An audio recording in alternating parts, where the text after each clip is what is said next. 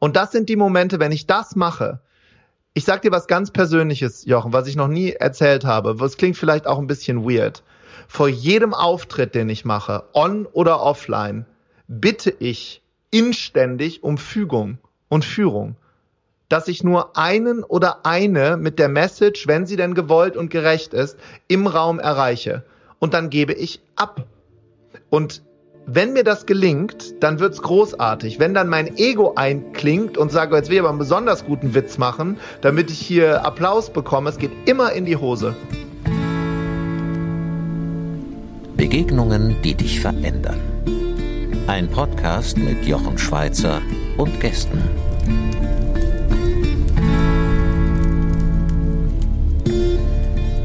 In meinem heutigen Gespräch soll es viel um das Thema Kommunikation gehen. Und das, obwohl mein Gast gar nicht physisch im Raum ist. Aber die Technik macht es möglich, dass wir uns sehr gut hören und sogar sehen können. Und das Sehen ist wichtig, denn der Mann ist nicht nur ein Meister des gesprochenen Wortes, sondern hat auch eine ganz besondere Ausstrahlung. Viele hunderttausend Menschen erleben ihn regelmäßig live bei seinen Events auf der Bühne. Seine Podcasts gehören zu den beliebtesten ihres Genres. Er ist jemand, der sich zum Ziel gesetzt hat, andere Menschen groß zu machen und das mit oftmals wilden und ungewöhnlichen Methoden, die aber immer mitreißen und begeistern. Ich freue mich sehr, dass er heute für mich Zeit gefunden hat. Herzlich willkommen in meiner virtuellen Hütte, lieber Tobias Beck. Danke, lieber Jochen, für die Einladung. Und äh, frisch ist es hier in Norwegen.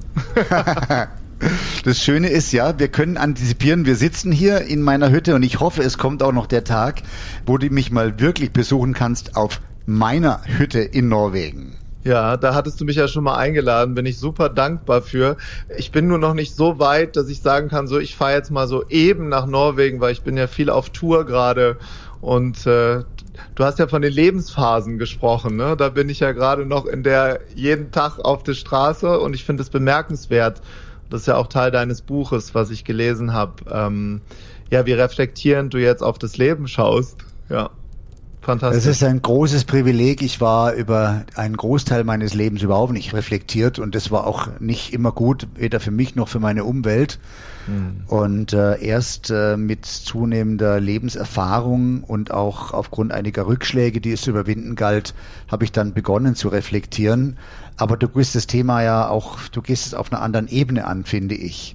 Wie ist denn das, wenn du über große Distanzen hinweg Gespräche führst? Ist das digitale Meeting mit einem realen Treffen zwischen Menschen vergleichbar für dich? Hättest du mich das vor der Pandemie gefragt, hätte ich gesagt, nein. Ich habe durch die Pandemie lernen dürfen, dass wir, weil wir viel für Jugendliche auch gemacht und aufgebaut haben, dass die Reaktion im Gegenüber online auch funktionieren kann. Wenn es mit viel Liebe gemacht ist, wenn das Gefühl rüberkommt, dann funktioniert das Ganze, kann aber uns beide in der Höhle oder bei dir in der Arena oder beim Abendessen nicht ersetzen, weil mir in dem Moment natürlich der Rest fehlt. Also das Anfassen, das High Five, die Umarmung zur Begrüßung. Allerdings hätte ich nie gedacht, dass das Feedback online doch so gut sein kann, weil Menschen in ihrer eigenen Höhle in dem Moment natürlich eine andere Form von Sicherheit fühlen. Und das, finde ich, hat uns das Ganze gezeigt. Und das werde ich zum Beispiel in meinem Beruf auch weitermachen. Hätte ich vorher nie gesagt, dass das funktioniert. Also was verbindet dann Menschen wirklich miteinander? Emotionen. Gemeinsam lachen, gemeinsam weinen, gemeinsam die gleiche Realität teilend. Und wenn ich mit Menschen arbeite, ist immer mein Anspruch, von meiner Welt erstmal in ihre Welt zu gehen. Also zu sagen, was wir jetzt gerade gemeinsam fühlen und was uns gemeinsam ausmacht, um dann eben in ein anderes Thema vielleicht hineinzusteigen. Also dieses Shared Reality, gemeinsam etwas zu sein. Das können wir physisch, das können wir aber auch mental machen, indem wir beginnen zu fühlen oder in ein Thema einzusteigen, was uns beide eben verbindet. Zum Beispiel Kommunikation oder Familie oder was auch immer. Und dann ist dann sofort die gemeinsame Realität da. Welche Rolle spielen dann kulturelle Unterschiede in der Kommunikation zwischen Menschen? wie du weißt, habe ich ja oder mache das immer noch seit 24 Jahren bei der Lufthansa gearbeitet. Und ist das, das eine andere Kultur? Ja, die Lufthansa ist erstmal eine andere Kultur, aber ich treffe dort andauernd auf andere Kulturen. Und da gibt's ganz viel Schulungen. Wie kommuniziere ich mit einem Koreaner, mit einem Japaner, mit einem Brasilianer, mit einem Chinesen?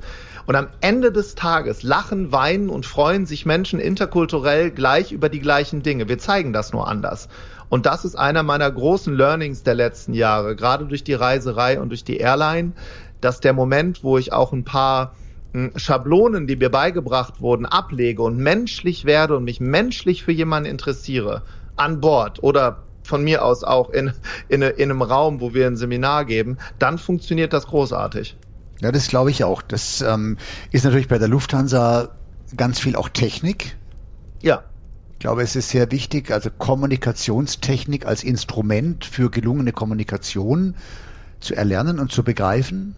Wenn mein koreanischer Gast, und wir, da kommen wir aus Welten, ne? Das ist ja eine komplett andere Kultur. Deshalb nehme ich die jetzt. Fühlt, nicht hört oder sieht, sondern fühlt, dass ich ihn gerade ernst nehme oder sie.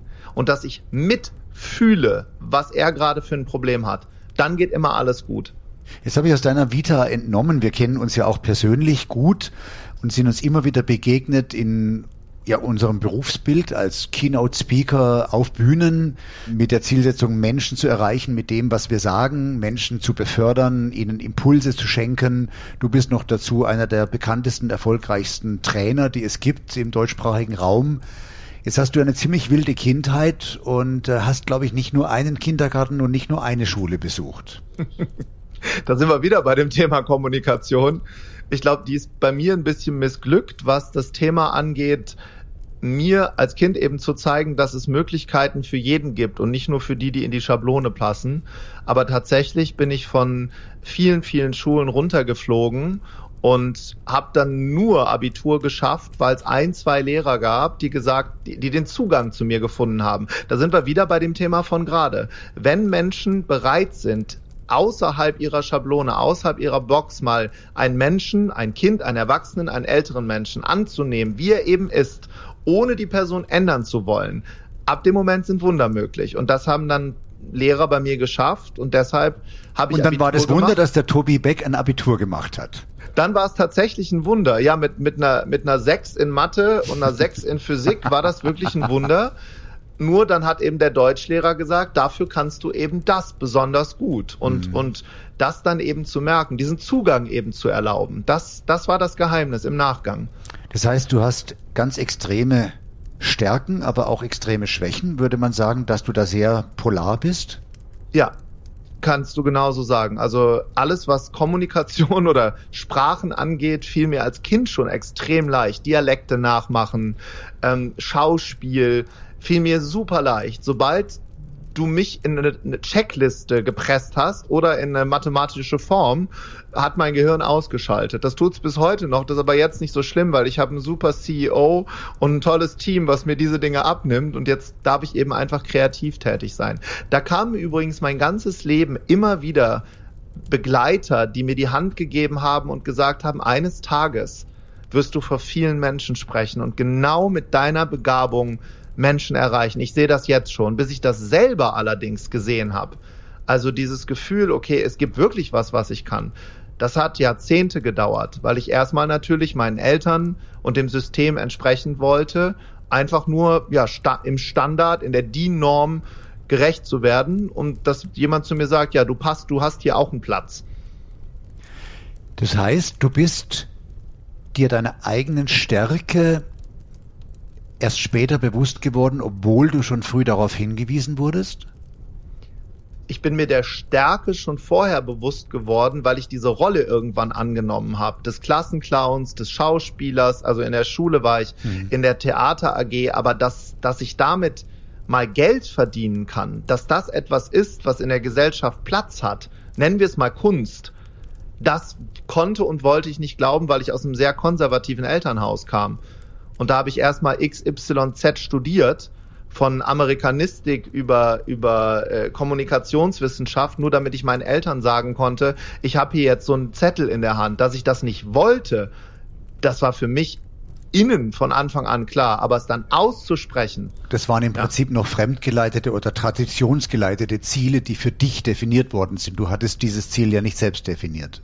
Nein. Ich hatte gar kein Ziel selbst definiert. Ich bin mit 18 Jahren ausgebrochen. Ich bin an meinem 18. Geburtstag ausgezogen mit wehenden Fahnen, weil ich wollte weg. Ich bin übrigens lange ein Weg von Mensch gewesen. Ich wollte weg aus diesem Und heute Umfeld, bist du hinzu. Ich bin mehr hinzu. Ich arbeite an hinzu. Was ist denn der Unterschied zwischen weg von und hinzu? Weil ich sehe gerade jetzt, weil du es ansprichst, in diesen, da sehe ich so zwei grundsätzliche mentale Konzepte oder man würde sagen auf Neudeutsch Mindset. Mhm. Zwei unterschiedliche Mal, so Geisteshaltungen. Mhm. Weg von oder hinzu. Was ist der Unterschied? beginnen wir bei weg von. Ich habe mich immer irgendwie fremd gefühlt, da wo ich war als Kind. Also in diesem Konstrukt Schule sowieso. Ich war hinterher an einer Problemschule in Wuppertal. Im Sonderschulkurs gehe ich heute ehrlich mit um. Damals war es mir unfassbar peinlich. Vor allem gegenüber meinen Gymnasialfreunden mit hochgeklapptem Ralf Lauren Kragen war ich der, der Dumm-Dumm. Und ich wollte, ich habe mir die ganze Zeit gesagt, dieser Albtraum muss doch irgendwann vorbei sein. Und dann bin ich mit 18 abgehauen. Ich wollte weg aus dieser Stadt, weg von diesem Konstrukt, damals auch weg von meinen Eltern, obwohl ich sie geliebt habe oder immer noch liebe. Aber ich wollte erstmal weg. Und dann habe ich mich bei der Lufthansa beworben und das war für mich der erste Schritt. Ist ja krass, dass eine Lufthansa jemanden wie mich nimmt, der eigentlich seit, sein, sein Leben lang hört, also irgendwie, ob aus dir was wird, das wird wahrscheinlich nicht so sein. Und ähm, das war weg von, bis ich mir bewusst in meinem Leben Fragen gestellt habe. Wir stellen uns ja in der Höhle in Norwegen irgendwann drei große Fragen. Wer bin ich? Wer sind die anderen? Und warum mache ich das Ganze hier überhaupt? Die Definition dieser Frage, wer bin ich denn überhaupt? Was kann ich überhaupt? Wer sind die Menschen in meinem Umfeld? Und was, was haben die für einen Einfluss auf mich? Und von denen wollte ich weg.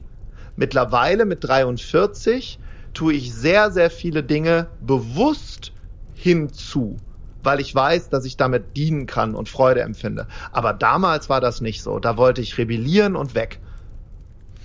Ja, das ist spannend, wie du das definierst. Ich, ähm, meine Definition, die widerspricht deiner nicht, aber die hat vielleicht eine andere Herangehensweise. Ich glaube nämlich, weg von ist eine Geisteshaltung, in der konzentriere ich mich gedanklich auf Vermeidungen. Also ich Mhm. möchte nicht, dass mein Kind vom Fahrrad fällt. Ich möchte nicht, dass mir dieses passiert. Ich möchte nicht, dass ich in diese oder jene peinliche Situation gelange. Und, und hinzu ist die gegenteilige Geisteshaltung, da stelle ich mir diese Fragen gar nicht, diese Vermeidungsgedanken, sondern ich frage mich, ähm, was möchte ich erleben, was möchte ich empfinden, welche Emotionen möchte ich empfinden. Und es gibt ein tolles Phänomen beim Tiefschneefahren. Du weißt, ich bin leidenschaftlicher äh, Skifahrer und Ich auch. da freue ich mich ja, wenn wir mal zusammen eine Runde drehen. Und ähm, Ja. wenn du zum Beispiel, es gibt in Kanada Hochwälder, sind weit auseinanderstehende Bäume, die unten kein Geäst haben, sind Stämme und dazwischen liegen zum Teil sechs oder acht Meter Powder, ja. Mhm. Und jetzt gibt es ein Phänomen, wenn du auf die Lücken schaust, also wenn du deinen Weg wählst durch diese Bäume, du fährst in einer hohen Geschwindigkeit im Powder und jetzt wählst du die Lücken, dann triffst du die Lücken. Wenn du aber die Mhm. Bäume anschaust, um eigentlich zu vermeiden, sie zu treffen, ja, dann ist die Wahrscheinlichkeit eher groß, dass du in den Treehole fällst, also Ja. diese tiefen Trichter entlang der Baumstämme, in denen man tatsächlich dann auch ersticken kann, wenn man reinfällt, Kopf über, da kommst du auch ohne Hilfe nicht mehr raus. Und ich glaube, das ist ein, für mich ein gutes physisches Beispiel, um den Unterschied einer Weg von und einer Hinzu-Orientierung voneinander zu differenzieren. Also hinzu, das sind die Menschen, die ganz bewusst und konkret ihre emotionale Energie, ihre Kraft, ihre Gedanken auf das richten, was sie erfahren wollen, auf die Emotionen richten, die sie erleben wollen. Und weg von bedeutet, ich denke an Emotionen, die ich nicht erleben will und versuche Genau. sie zu vermeiden. Und genau diese Geisteshaltung führt oft dazu, dass mir Ja. genau das passiert, so wie ich dann den Baum treffe. Gebe ich dir 100% recht. Und genau wie du es jetzt gerade sagst, es ging damals für mich um Schmerzvermeidung. Ich wollte die Frage nicht mehr hören, wer willst du mal werden, wer willst du sein. Ich wollte einfach in einen anderen Raum, wo ich mich komplett neu erfinden konnte. Und das hat im Rückspiegel auch funktioniert. Also es kommt ja der Tag, wo dieses eins zu eins Gespräch, nenn es mit der Höhle, mit Gott, mit was Höherem, wo ich die ganze Zeit immer mich gefragt habe, das kann doch gar nicht wahr sein. Wieso kriegen das alle anderen hin, aber ich nicht? Und durch die Veränderung des Raumes, durch die Veränderung des Umfeldes, durch andere Gespräche, durch andere Menschen, bin ich erst in die Lage gekommen, den Moment des Hinzus zu fühlen. Weißt du, was ich damit meine? Ich habe mir diese Frage vorher gar nicht gestellt. Ich hatte diese, ich hatte noch nie vorher in meinem Leben das Gefühl von Flow, einfach so sein zu dürfen, wie ich bin, ohne Rechenschaft abgeben zu müssen, ohne bewertet zu werden. Und das hatte ich bei der Lufthansa. Ich durfte da einfach nur in einer Uniform dienen und habe gemerkt, okay, ich, ich werde hier angenommen. Einfach wie ich bin. Ich musste nicht leisten. Also es gab nicht leisten gegen Liebe. Du hast eine gute Note, wirst geliebt. Äh, du machst das gut, kriegst Applaus. Sondern ich konnte einfach da sein, mir Länder angucken und dafür bin ich im Nachgang wahnsinnig dankbar. Der, der wirkliche Flow-Moment, wo ich gemerkt habe, es arbeitet durch mich. Also ich muss jetzt nicht aktiv tun. Das kam tatsächlich, als ich meine nennen wir das mal, Begabung erkannt habe, Geschichten zu erzählen und dann Reaktionen von Menschen gesehen habe. Ja, das kam, das kam später. Die Anzeichen waren schon früh, aber bis mein Gehirn es verstanden hat, dass ich, dass für jemanden wie mich Platz ist, das hat lange gedauert und seitdem bin ich ein großer Freund von hinzu, Dinge zu tun, die sofort von Anfang an Freude bringen. Also, dass dieser Lufthansa-Job dich tatsächlich auf so ein Level gebracht hat, kann ich gut nachvollziehen. Du bist eine attraktive stattliche Erscheinung in einer schönen blauen Uniform. Du warst bestimmt, du warst Purser, glaube ich, bei der Lufthansa, oder? Ja. Das ist genau. natürlich ähm, ein Bild, du bist dann das, das Bild eines Pursers und hast dann diese positive Resonanz auch bekommen von deinen Passagieren und ja. noch dazu bist du ein großer Kommunikator. Ich will aber nochmal zurückspringen in deinen Umgang mit deinen eigenen Stärken und Schwächen. Ja. Hast du, hast du jemals an deinen Schwächen gearbeitet? Wolltest ja. du mal etwas an deinen Schwächen verändern? Äh, sogar mehrschichtig. Also die, das erste, es wurde an meinen Schwächen gearbeitet, nicht ich habe daran gearbeitet, durch Nachhilfe, durch Druck und du musst doch und es kann doch nicht wahr sein und wenn du eine, eine, eine 4 in Latein bekommst, anstatt eine 6 bekommst du, das hat auch immer kurzfristig funktioniert. Den Schalter im Leben umzulegen, dass das für mich arbeitet und nicht gegen mich, das kam auch erst später, nachdem ich erkannt habe, dass es bestimmte Dinge gibt, die ich in meinem Leben ausgeklammert habe. Ich habe zum Beispiel vor ein paar Jahren mich in geistiger Umnachtung in einem Kloster angemeldet, in einem Schweigekloster, weil da hatte ich wahnsinnige Angst vor, weil ich jemand bin, der eigentlich immer, das ist ja auch mein Job, also ich, ich rede ja beruflich, ich brabbel halt immer und da dahin zu fliegen und dann bewusst in die Tiefe zu gehen, bewusst in eine Schwäche hinein, in Anführungsstrichen, um dahinter eine noch größere Stärke zu erkennen. Ich war in einem Warrior Camp in Spanien, wo ich weit über meine physischen Fähigkeiten hinausgegangen bin, um zu gucken, okay, was ist hinter der von mir aufgebauten Fassade? Tobi kann nur Witze erzählen und lustig reden. Vielleicht ist doch ein Krieger in mir und ich kann einen Berg rauflaufen und da jemanden hochschleppen. Und seitdem ich das bewusst mache, also bewusst da reingehe, aber nicht weil jemand sagt, ich soll das tun, sondern ich mache das selber, hat das einen komplett anderen Effekt in meinem Leben. Das kann ich nachvollziehen. Das passt auch zu deinem, sicher, ganz sicher zu deinem Charakter, dass du jemand bist, der einfach selbst bestimmen möchte, der selbst gestalten möchte. Und diese Klostererfahrung, die teile ich. Ich war selbst mal fünf Tage in einem Zen-Kloster in einer Schweigeklausur bei gleichzeitigem Schlafentzug. Das bedeutet, ja, das war dass, bei mir auch so. Ja, das, das war, da, da, da, da bist also in dieser knienden Sazen-Position und meditierst und zählst deinen Atem und irgendwann bist du einfach so müde, dass du nach vorne überkippst. Und immer wenn der Zen-Meister gesehen hat, äh, du schläfst ein, hat er dir mit einem Stock auf den Rücken gehauen, mit einem Rohrstock. Ja, und da warst du das war bei wach. uns auch so. Hast du auch so empfunden? Ja. Und äh, dadurch kommst du in so einen Zustand der Überwachheit, äh, weil die Müdigkeit so über, überwältigend ist irgendwann, dass du in so einen Zustand der Überwachheit gelangst. Und in dieser Überwachheit erst hat sich zumindest bei mir so eine ganz extreme Wahrnehmung ergeben. Als ich da wegfuhr, habe ich plötzlich Dinge gesehen, auch visuell mhm. am Straßenrand gesehen, Dinge gesehen, die ich vorher gar nicht gesehen habe, als wenn mein Blick unendlich viel schärfer geworden wäre und alle Geräusche, auch andere Menschen nahm ich über Wochen hinweg ganz anders wahr. Und äh, diese Erfahrung hat mich dann dazu bewogen, tatsächlich regelmäßig Zazen-Meditation zu betreiben, weil ich in der Stille so ein Gegengewicht sehe zu dieser doch lauten Welt. Und äh, wir sind ja beide auf Bühnen ähm, und ähm, wir sind dann konfrontiert mit unglaublich vielen Menschen, die ja mhm. auch etwas von uns erwarten, etwas von ja. uns wollen. Und da einen Ausgleich zu schaffen, das könnte doch auch ein Rat sein an jeden Menschen, der das Gefühl hat, ich bin so knapp an der Überforderung oder ich bin bereits überfordert von diesem Leben, was wir in dieser westlichen Kultur aktuell führen. Ja, weil das Pendel darf halt auch mal in die andere Richtung schwingen. Also was ich zum Beispiel in dem Kloster gelernt habe, mein, mein Mentor dort, dem übrigens aktuell in Thailand auf einem Berg so eine riesige Holz- äh, und Goldpagode gebaut wird, der hat zu mir mal den Satz gesagt, hast du schon mal drüber nachgedacht, dass es im Leben auch leicht sein darf? Also der hat immer Buddha so hat Sätze immer gesagt, das Leichte ist das Richtige, das Einfache ja. ist das Richtige. Und der mittlere Weg ist übrigens nicht das arithmetische Mittel aus zwei Extremen. Das wird Buddha oft missinterpretiert. Der von Buddha beschriebene mittlere Weg ist nicht das arithmetische Mittel zwischen mhm. zwei Extremen, sondern das ist die Fähigkeit, einen Blickwinkel einzunehmen, von dem aus es völlig egal ist, was da ist. Ja, und die, diese Gesetze. Also ohne es die, zu bewerten, das wollte ich ja, genau, sagen. Da, genau darum geht's ja eben nicht bewerten. Und das ist mir dort aufgefallen in diesem Kloster, an mir, aber auch an den Mönchen, die dort gelebt haben.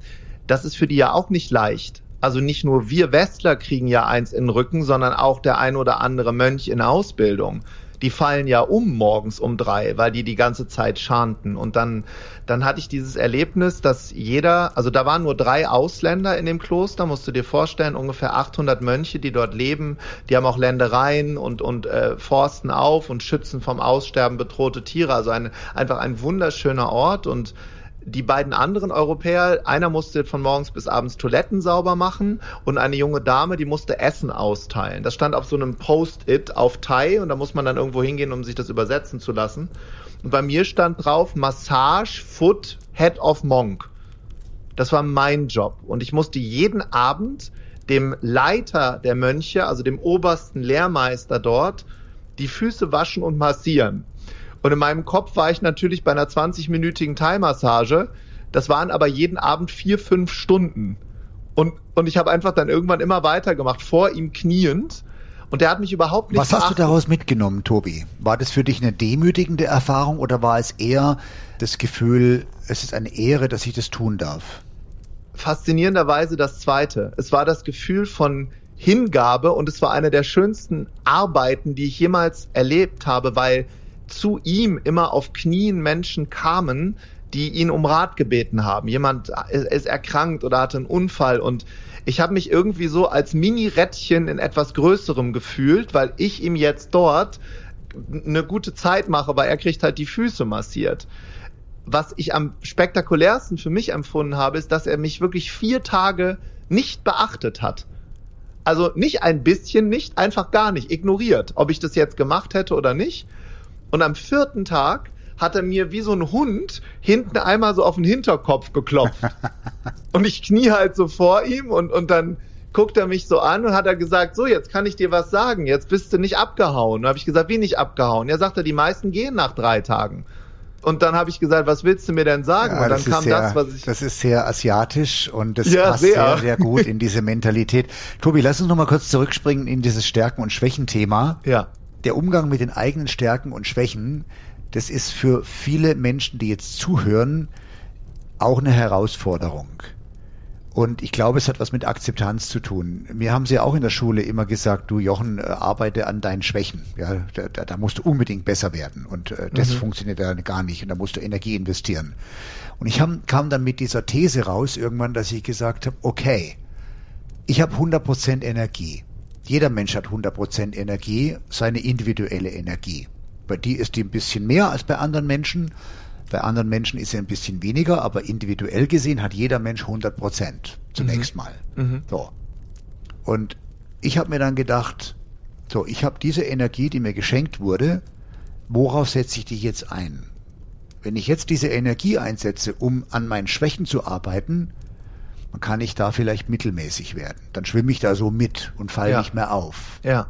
Wenn ich aber diese Energie, die mir nun mal geschenkt ist, ganz auf diese ein oder zwei Stärken einsetze, die ich besitze, hm. dann kann ich da, wo ich ohnehin schon stark bin, kann ich brillant werden.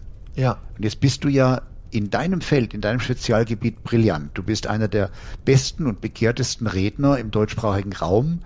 Hast du dich tatsächlich auf deine Stärken konzentriert oder ist es so aus Versehen dann irgendwie passiert? nee, ich habe tatsächlich alles auf eine Karte gesetzt. Also das war im Casino auf Rot oder Schwarz. Ich habe okay. irgendwann durch diese ganzen Menschen, die kamen und sagten, du kannst ja gut re reden, du kannst es wirklich, du kannst Menschen bewegen mit, mit deiner Stimme, habe ich irgendwann gedacht, ja, wo kann ich mich denn da ausbilden lassen? Also ich habe dann erstmal nach Mentoren gesucht, nach Meistern, bin dann um die Welt geflogen, um die ganze Welt, habe alles, was ich jemals verdient habe, das ist das, was die meisten Menschen eben immer sagen, was? Also du, das ist gar nicht alles nur Talent oder so. Nee, ich habe dann alles, was ich jemals hatte, investiert in Ausbildungen, um ein besserer Redner zu werden. Und das ist dann Gott sei Dank, wenn Begabung auf Gelegenheit mit einem Meister trifft.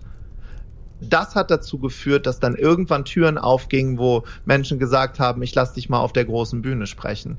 Rückblickend, weil ich wahrscheinlich in dem Moment gesagt habe, okay, ich bin, ich bin bereit, diese Schritte zu gehen ich bin bereit, da richtig zu investieren. Und Wie findet jemand, der uns jetzt zuhört, der selbst auf der Suche ist, wie findet der seinen Meister oder muss der Meister ihn finden? Der Meister kommt.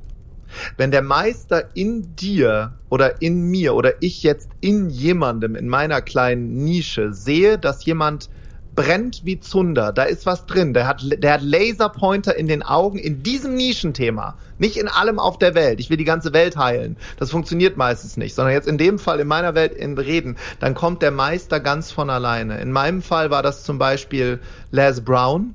Ich weiß nicht, ob du, ob du ihn kennst, einer der ja, größten klar. Redner der Welt. Mhm. Der hat mich gesehen auf einer Veranstaltung in Stuttgart. Da war ich der Moderator und er hat mich angeguckt und hat gesagt, das was er zu jedem übrigens, there's something special in you, boy. Denn genau in jedem Mensch, in jedem, das, da, übrigens, damit sagt er immer die Wahrheit, denn in jedem Menschen schlummert ein ureigenes Talent, ein Talent, ja. was ihn von allen anderen Menschen unterscheidet.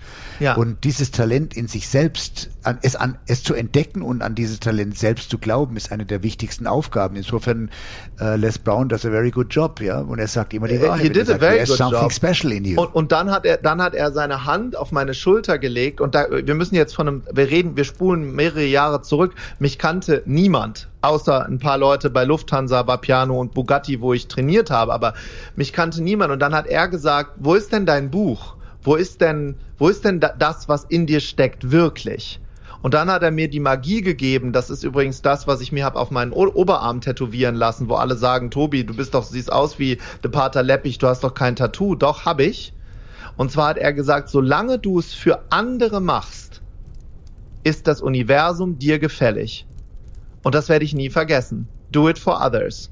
Und war und, das der Punkt, wo du umgeschaltet hast von der Fokussierung auf das eigene Wohlergehen hin in eine Fokussierung für das Wohlergehen anderer Menschen? Das war der Moment, wo der größte Meister in meiner Rednerwelt, der The Dome fühlt, sich für mich Zeit genommen hat.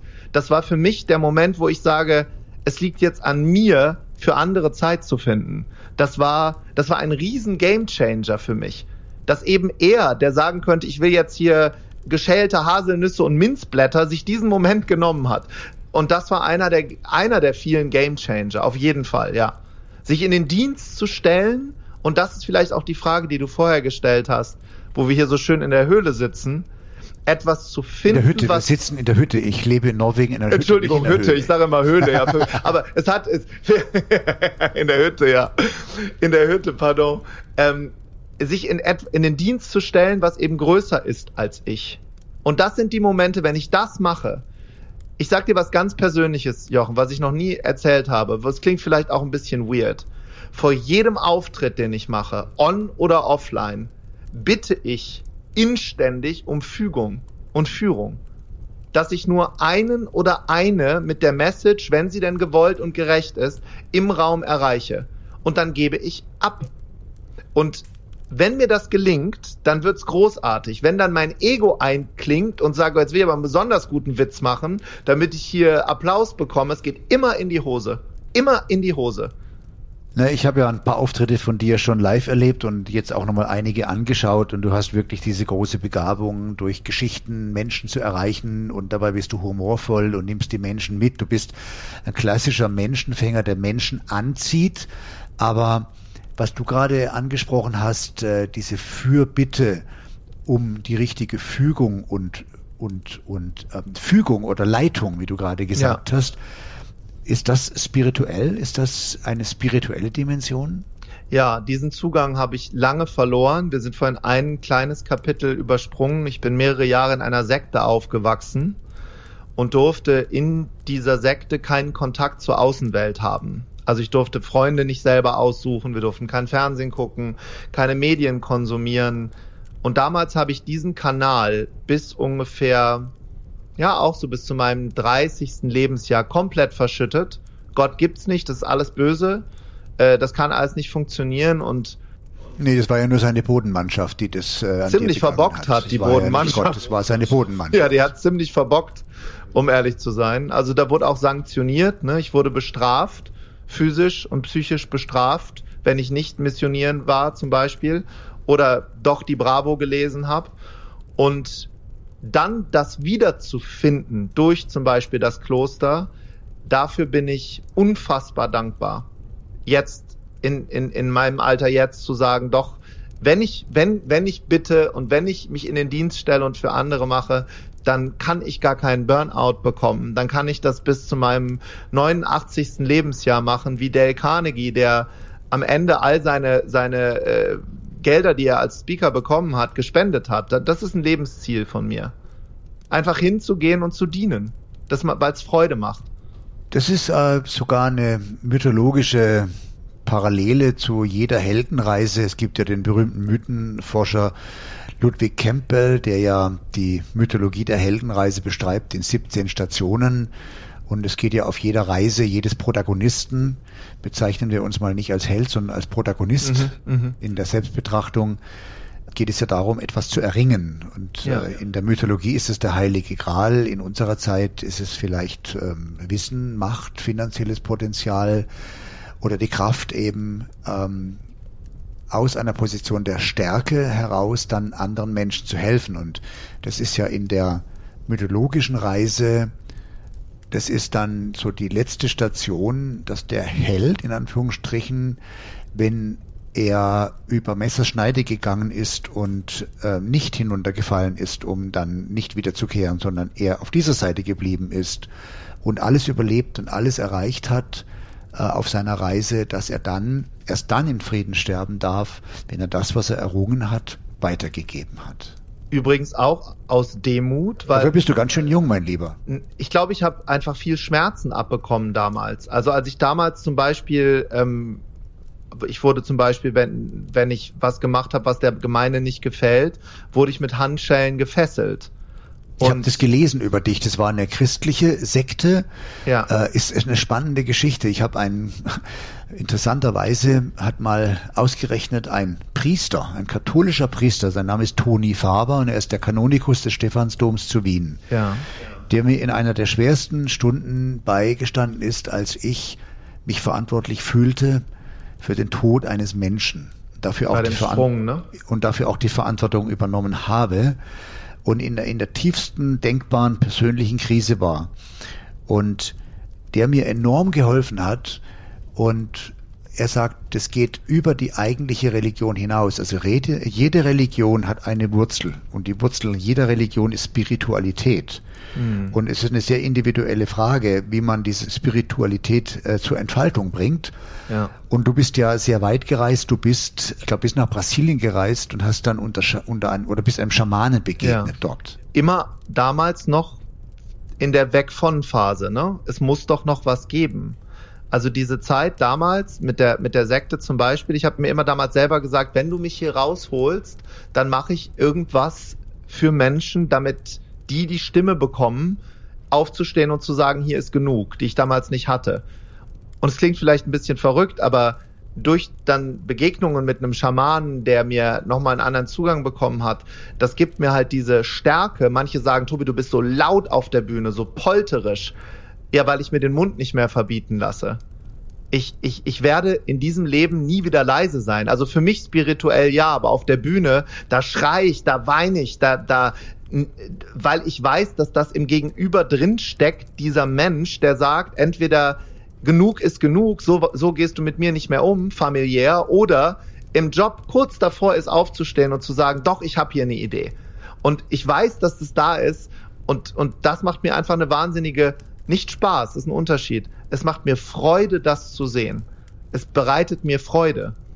Das ist eine, ein entscheidender Unterschied. Spaß ist etwas Oberflächliches, Freude ist etwas Tiefes, was von innen herauskommt. Ja, ein geschriebener Brief ein paar Wochen nach einer Keynote, nach einem Seminar, und die erreichen uns zuhauf. Das ist, die, das ist auch das, wo mein Team natürlich von morgens bis abends für arbeitet. Von einer jungen Frau, von einer Zwölfjährigen aus Gelsenkirchen, aus einer furchtbaren Schule, die sagt, ich bin nicht alleine. Da gibt's jemand, der Tobi, der war auch mal in so einer Schule und, und der hat das auch irgendwie hinbekommen. Das bedeutet mir unglaublich viel unglaublich. Siehst du dich da selbst auch so ein bisschen in der Rolle eines Schamanen, also als jemanden, der die Rituale indigener Stämme beziehungsweise indigener Völker aufnimmt, neu kombiniert und für uns als Angehörige der westlichen Kultur verständlich und anwendbar machen möchte? Der ein oder andere Radiomoderator würde sagen, zu anwendbar und zu sehr runtergebrochen. Ich habe ja, das mache ich. Ah, runtergebrochen, das ist, glaube ich, jetzt eine Anspielung auf dein Tiermodell. Da will ich dir gleich was sagen. ich habe tatsächlich den Test gemacht. Ich bin auf deine Webseite gegangen, ja, ja. und habe und habe die alle diese Fragen beantwortet. Und bei dir kam und raus 100% Wahl. Dann muss ich es leider wegschmeißen, den Test. nee, es kam es kam natürlich raus. Äh, was denkst du, was rauskam? Du kennst mich Hai. ein bisschen. Hä? Der Hai kam raus. Hai und Delfin. Äh, genau, und zwar äh, ziemlich ausgeglichen. Ich hatte ja ursprünglich mal gedacht, ich bin vielleicht sogar noch mehr Hai, aber ich habe immerhin 40 Prozent Delfin und 47,5 Prozent Hai. Natürlich ist das jetzt ist das runtergebrochen auf, auf einfache, auf eine einfache Methodik, ja. Aber mir hat es ja. richtig Spaß gemacht und ich bin tatsächlich nur 5 Prozent Wahl. Du, ich bin ich da noch zu retten jetzt? Äh, schwer. Äh, ich, glaub, ich glaube, bei dir ist es, wenn ich das interpretativ so sagen darf, als wir uns kennengelernt haben, wir haben ja schon auch sehr intensive Gespräche geführt. Bei dir ist diese, also diese Lebensuhr, die bei uns tickt, kommt irgendwann, jeder Mensch, glaube ich, jeder, an den Punkt, an andere zurückzugeben, andere groß zu machen, Formate zu schreiben, sich in den Dienst zu stellen, ein neues Buch. Das heißt, der Wahl, der ewige Helfer, der immer anderen helfen will, äh, das ist der, der macht das auch schon mit neun Jahren. Der guckt, in, mit neun Jahren schon geht's allen anderen gut. High-Delfin-Typen wollen Spaß haben und sind ambitionierte Macher. Nur jeder, unabhängig vom Tiermodell, kommt irgendwann dahin, dass Glücklichsein nur funktioniert, wenn ich andere glücklich mache. Das sind unterschiedliche Modelle. Das eine ist Verhaltenspsychologie und das andere ist Typologie. Das heißt, dieser Typ, Typus, dieser Tiertest, der natürlich nicht in der Tiefe greifen kann, sondern erstmal nur einen Impuls gibt, der ist, der ist seitdem du ein kleiner Junge warst. Und bei mir, seitdem ich ein kleiner Junge war. Wenn, wenn also jemand, bist du auch High vom Typus her? Hast du dich selbst natürlich auch mal getestet, oder? Wir haben das gleiche Profil. Wir sind beides High-Delfine. Wir leben das nur unterschiedlich aus. Also wir sind beide High-Delfine, extrem in dem, was wir tun, wollen, wollen auch viel Blödsinn machen. Das ist der Delfin, der immer was Neues ausprobieren will. Ehrlich, ich liebe und, es, Blödsinn zu machen. Genau, und dann sind wir der, der, der, der Ambitionierte, das ist der High. Da muss auch was bei rauskommen. Dennoch tun wir Dinge für andere. Das heißt also nicht nur, weil ich keinen Wahl habe, mache ich nichts für andere. Übrigens, wer den äh, Test machen möchte, das ist bei tiertest.de-jochen könnt ihr gucken, wer ihr seid, um auch mal ein Gefühl zu geben, das machen zwischen drei. Mal langsam, wieso Schrägstrich Jochen? Sehen die dann mein Ergebnis? Ja, die sehen alle dein Ergebnis und wissen sich. Äh, bitte löschen. Nein, bitte löschen. Das ist damit, da, damit wir wissen, woher der Test kommt. Also pro Tag machen diesen Test zwischen 300 und 600 Menschen seit Jahren jeden Tag weil viele Unternehmen damit auch arbeiten, weil es einfach eine lustige, freudige Erst Einschätzung eines Menschen möglich Ja, macht. und es ist eine Ersteinschätzung und es ist auch eine Vereinfachung und es ist natürlich kein komplettes Psychogramm eines Nein. Menschen damit verbunden. Mir hat es Spaß Sollte auch gemacht. nicht sein. Mir hat Spaß gemacht, die Fragen zu beantworten und äh, wir hatten ja auch schon mal vorher darüber gesprochen, aber erst jetzt durch diesen Podcast oder meine Vorbereitung auf diesen Podcast bin ich tiefer eingestiegen in, über, in deinen übrigens ganz hervorragend gemachten Internetauftritt. wirklich, äh, wirklich cool. Jetzt folgende Frage. Es geht um Methodik, ja. Ja. Ähm, du hast ja Schamanen besucht bei indigenen Völkern. Du hast da Ja. etwas mitgenommen.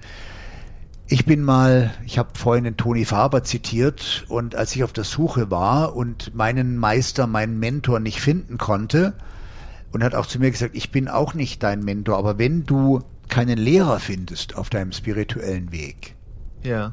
Dann geh diesen Weg allein, denn es nutzt nichts von denen zu lernen zu versuchen, die nichts zu sagen haben. Ja.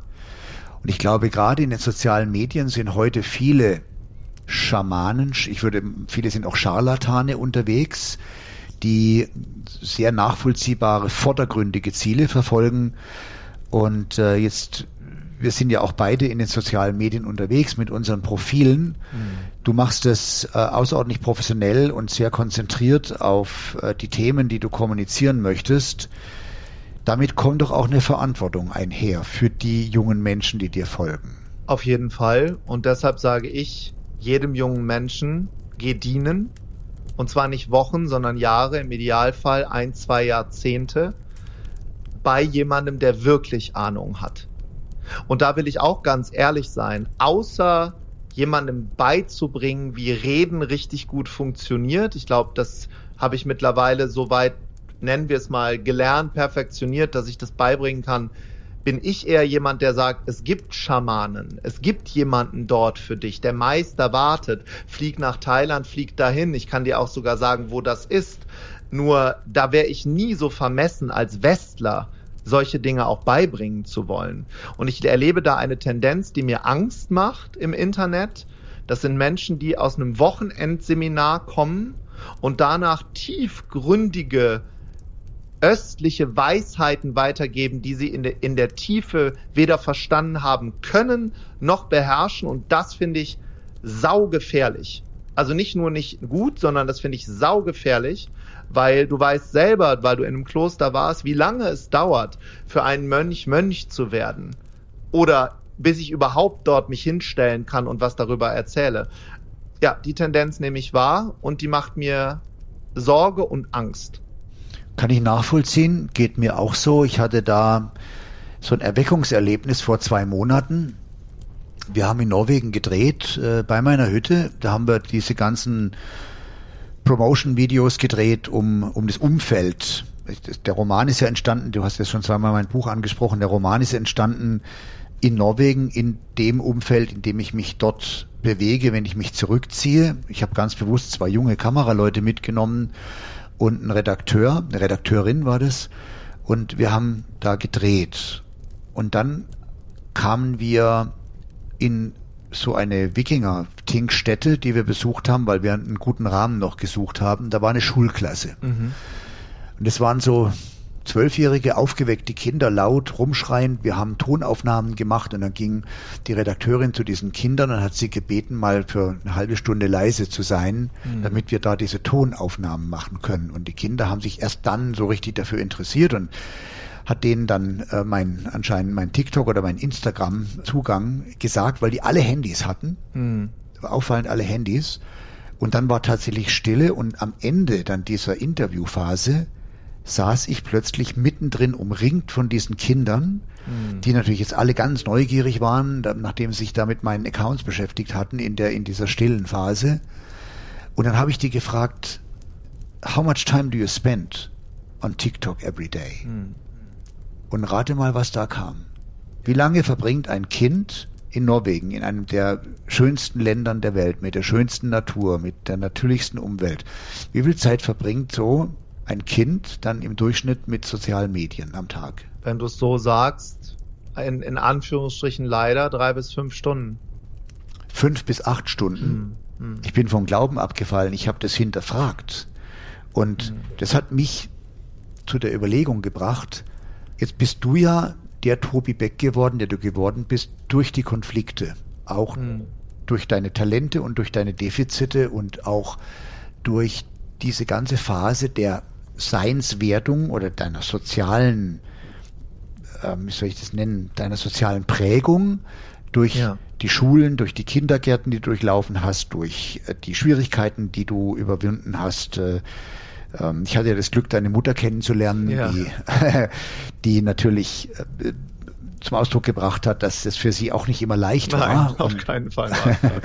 und jetzt ja über alle Maßen glücklich ist, dass du, dass du so eine enorme Entwicklung genommen hast und jetzt wirklich so erfolgreich im Leben stehst und wirklich etwas zu geben hast. Aber was ich mir dann gedacht habe, wenn wir als auf Neudeutsch Content-Kreatoren über unsere sozialen Medien sind wir Sender, wir sind Absender. Hm. Und es gibt eine Gruppe von Absendern und es gibt eine viel größere, riesige Masse von Empfängern, die nur ja, empfangen. Ja. Und speziell ganz junge Menschen ab 12, 13 Jahren, können die noch ihre eigene Persönlichkeit entwickeln, wenn sie eigentlich die wesentliche Zeit des Tages, die wesentliche Zeit, die sie zur freien Verfügung haben, sich in dieser digitalen Welt bewegen und irgendwelchen Vorbildern folgen, die ja noch nicht mal echt sind, denn die Bilder, die in auf TikTok, auf Instagram, die Content Creator von sich selbst zeichnen, sind ja oft nicht die Realität.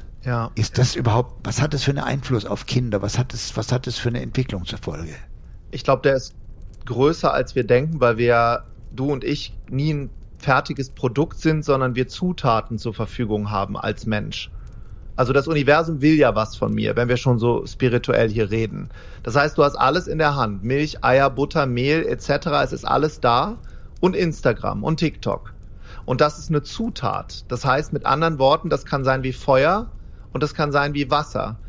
Ich glaube, dass der Punkt irgendwann kommt, wo diese, oder das ist meine Hoffnung, dieses Echtsein der Influencer, der sich auch mal zeigt. Ich habe heute Morgen eine ganz tolle Influencerin mit einer riesen Reichweite interviewt, die sich aber auch zeigt in den Momenten des Fallens, in den Momenten der, des Frustes und der, der Trauer. Weil je tiefer wir ja fallen, desto mehr können wir eben wachsen und dieses Verständnis zu haben, dass dieses Idol online eben ein Mensch ist und keine Maschine und dass es okay ist und das ist das für die Jugendlichen, was mir wichtig ist und deshalb mache ich auch viel für Jugendliche, große Veranstaltungen. Es ist okay, nicht okay zu sein. Es ist okay, sich scheiße zu fühlen. Es ist okay, scheiße auszusehen an einem Tag. Sich selber nicht ertragen zu können. Wenn du Tools, Werkzeuge hast, auch als junger Mensch, um sich da wieder rauszuholen. Und jetzt kommt das Geheimnis.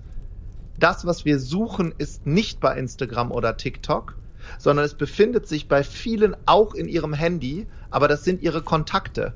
Wir suchen immer nach dem Mönch, nach dem Jochen Schweizer, nach dem, nach jemandem, der mir was beibringt, aber die Nummer von dem, der mir jetzt wirklich helfen kann, die ist in deinem freaking Handy drin. Und das ist nicht weit weg. Das ist oft sind das deine Eltern, direkte Freunde, die dir helfen wollen. Und das dürfen wir uns auch mal wieder ins, ins äh, Bewusstsein rufen. Dass das alles nicht so weit weg ist, sondern schon da. Und zwar vor deiner Nase. Deine Traumpartnerin ist vielleicht vor deiner Nase und lebt nicht in Amerika in einem Instagram-Profil. So, und wie bringen wir das jetzt einem 13-jährigen Kind bei oder einem 14-jährigen? Weil wir gerade, wir sind ja in so einer, auf so einer auch spirituellen Ebene gerade unterwegs. Ja. Der Buddha, Buddha sagte, vergleiche nicht.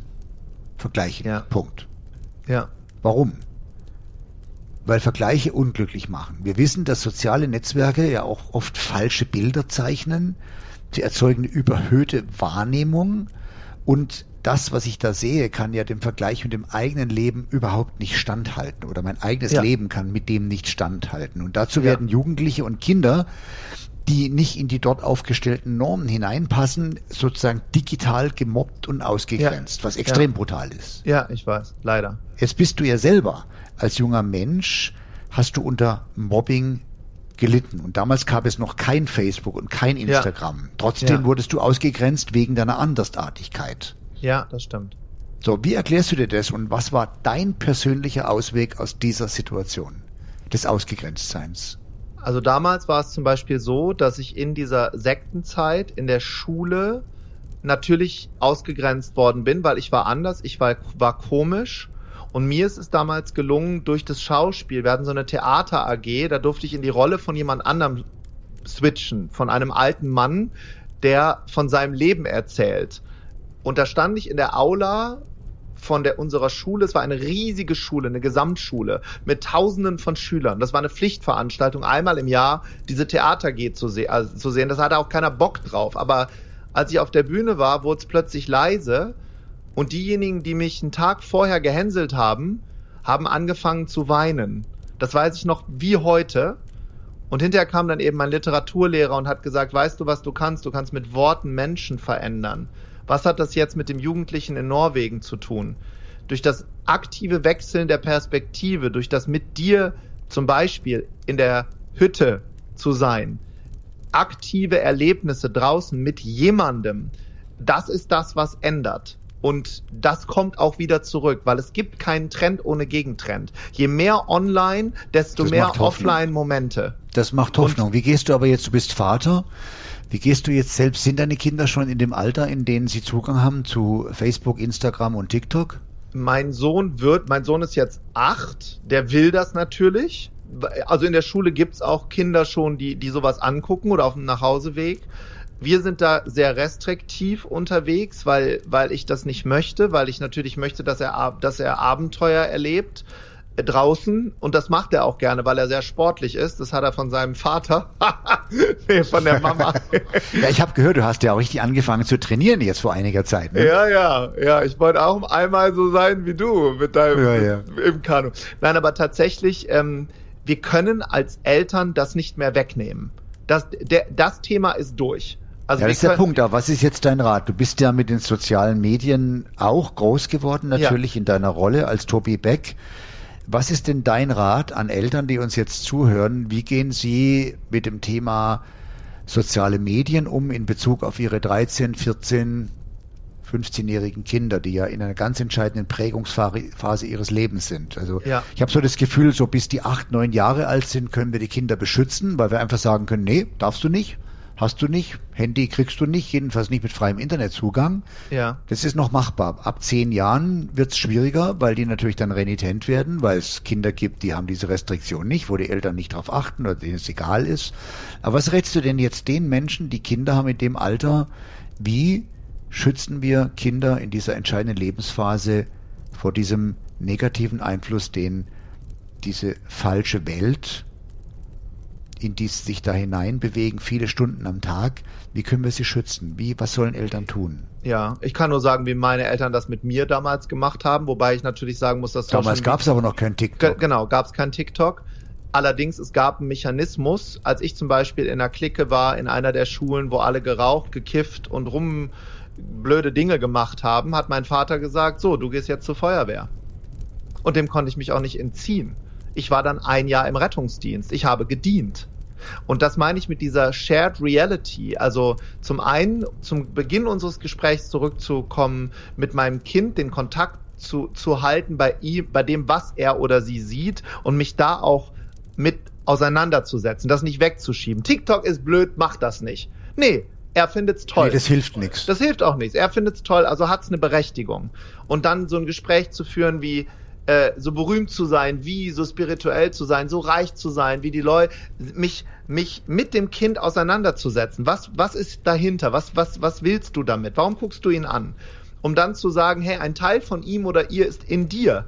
Lass uns da hingucken. Lass uns in deine Begabung gehen. Und das beginnt tatsächlich sehr früh ähm, indem ich, wir fragen unsere Kinder, seitdem sie denken können, jeden Abend dieselbe Frage. Rita und ich, wir setzen uns auf die Bettkante und sagen, was war heute dein schönster Moment? Und bisher, trotz Social Media, haben die noch nie gesagt, es war der Zeichentrickfilm oder die Instagram-Story, sondern es war das Gespräch mit Oma, noch, jetzt werden die irgendwann älter. Aber ich möchte diesen Kontakt zu meinen Kindern, über das zu reden und mitzuerleben, was sie erleben, den mag ich nicht verlieren. Und da muss ich als Elternteil auch von meinem hohen Ross runtergehen. Ah, das ist alles doof, was ihr da macht. Nee, stimmt nicht, ist nicht doof, es ist einfach nur da, es ist wie es ist. Ich kann das nicht wegschieben. Ich kann auch nicht darum bitten, dass es weggeht und ausschalten kann ich es schon mal gar nicht, weil wenn ich das mache, geht er zum Nachbarn und dann machen sie es dort. Meine Meinung. Klingt sehr vernünftig, Tobi. Ich würde mich selbst als einen optimistischen Menschen bezeichnen. Bin, was diese Frage betrifft, unsicher und nachdenklich. Nach dem Erlebnis, was ich da hatte und was ich beobachte in den sozialen Medien, ob wir mit welcher Mechanik es uns dann am Ende gelingen kann, dass unsere Kinder, dass die nachfolgende Generation irgendwie wieder zurück in die Realität kommt. Ich, ich also erlebe. Mein soziales Netzwerk früher hieß draußen. Ja, das stimmt. Und gleichzeitig, und das will ich jetzt nicht werten, wie es ist, aber die ganze Fridays for Future Bewegung, all das, was wir auf der Straße gerade sehen, ähnelt an die Studentenproteste, wo meine Mutter mitgelaufen ist. Ja, das ist immer, das Muster ist immer gleich. Und es gibt eine Riesenbewegung von Jugendlichen, die nicht sich dahinsetzt und diese Sachen guckt, sondern die Workshops macht, wie machen wir unsere Welt besser. Und das sind vielleicht früher die gewesen, die eben nicht nur Nintendo gespielt haben. Also es gibt immer den Gegenstrom und ich konzentriere mich da lieber auch auf die Jugendlichen, die sagen, hey, wir, wir, wir, wir retten hier, wir machen hier gemeinsam. Und die und damit auch. sind wir, damit sind wir für mich bei nochmal und abschließend bei dem wertvollsten und wichtigsten Gesprächsinhalt angekommen, der sich für mich aus diesem Gespräch ergeben hat, nämlich hinzu versus weg von. Ja. Und das hast du gerade sehr, sehr schön gezeigt. Hinzu, zu dem Positiven, hin zu der Hoffnung, nicht zu der Vermeidung, sondern ja. was ist positiv? Und das ist eine Geisteshaltung, die finde ich großartig. Tobi, das Gespräch war super. Ich danke dir für die Zeit. Lass uns hin zueinander gewendet bleiben. Nicht voneinander weg, sondern hin zueinander und hinzu zu einer besseren Welt, hinzu zu der Fähigkeit, dass wir diese Fähigkeit weiterentwickeln, anderen Menschen Inspiration zu sein, Bereicherung zu sein und ein Stück weit was wieder zurückzugeben von dem, was uns geschenkt wurde. Ich danke dir für unsere Freundschaft und für dieses tolle Gespräch. Ich habe, äh, du weißt, ich bin immer noch sehr berührt von deinem Buch. Wir haben da ja gerade drüber gesprochen. Und da es diese Bücher gibt und da es viele Menschen gibt, die so denken, ist die Chance, dass wir hier was Besseres machen, hinzu, die ist genauso groß wie das Dunkle, weil es Yin und Yang gibt, weil es große Gesetze gibt. Wo wir dann auf der Linie hintreten, nach links oder nach rechts, das obliegt vielen, vielen Einflüssen und wir können wir können da unser, jeder, der hier zuhört, kann seinen Teil dazu beitragen. Und das ist eine sau gute Nachricht. Danke, Tobi, das war das perfekte Schlusswort.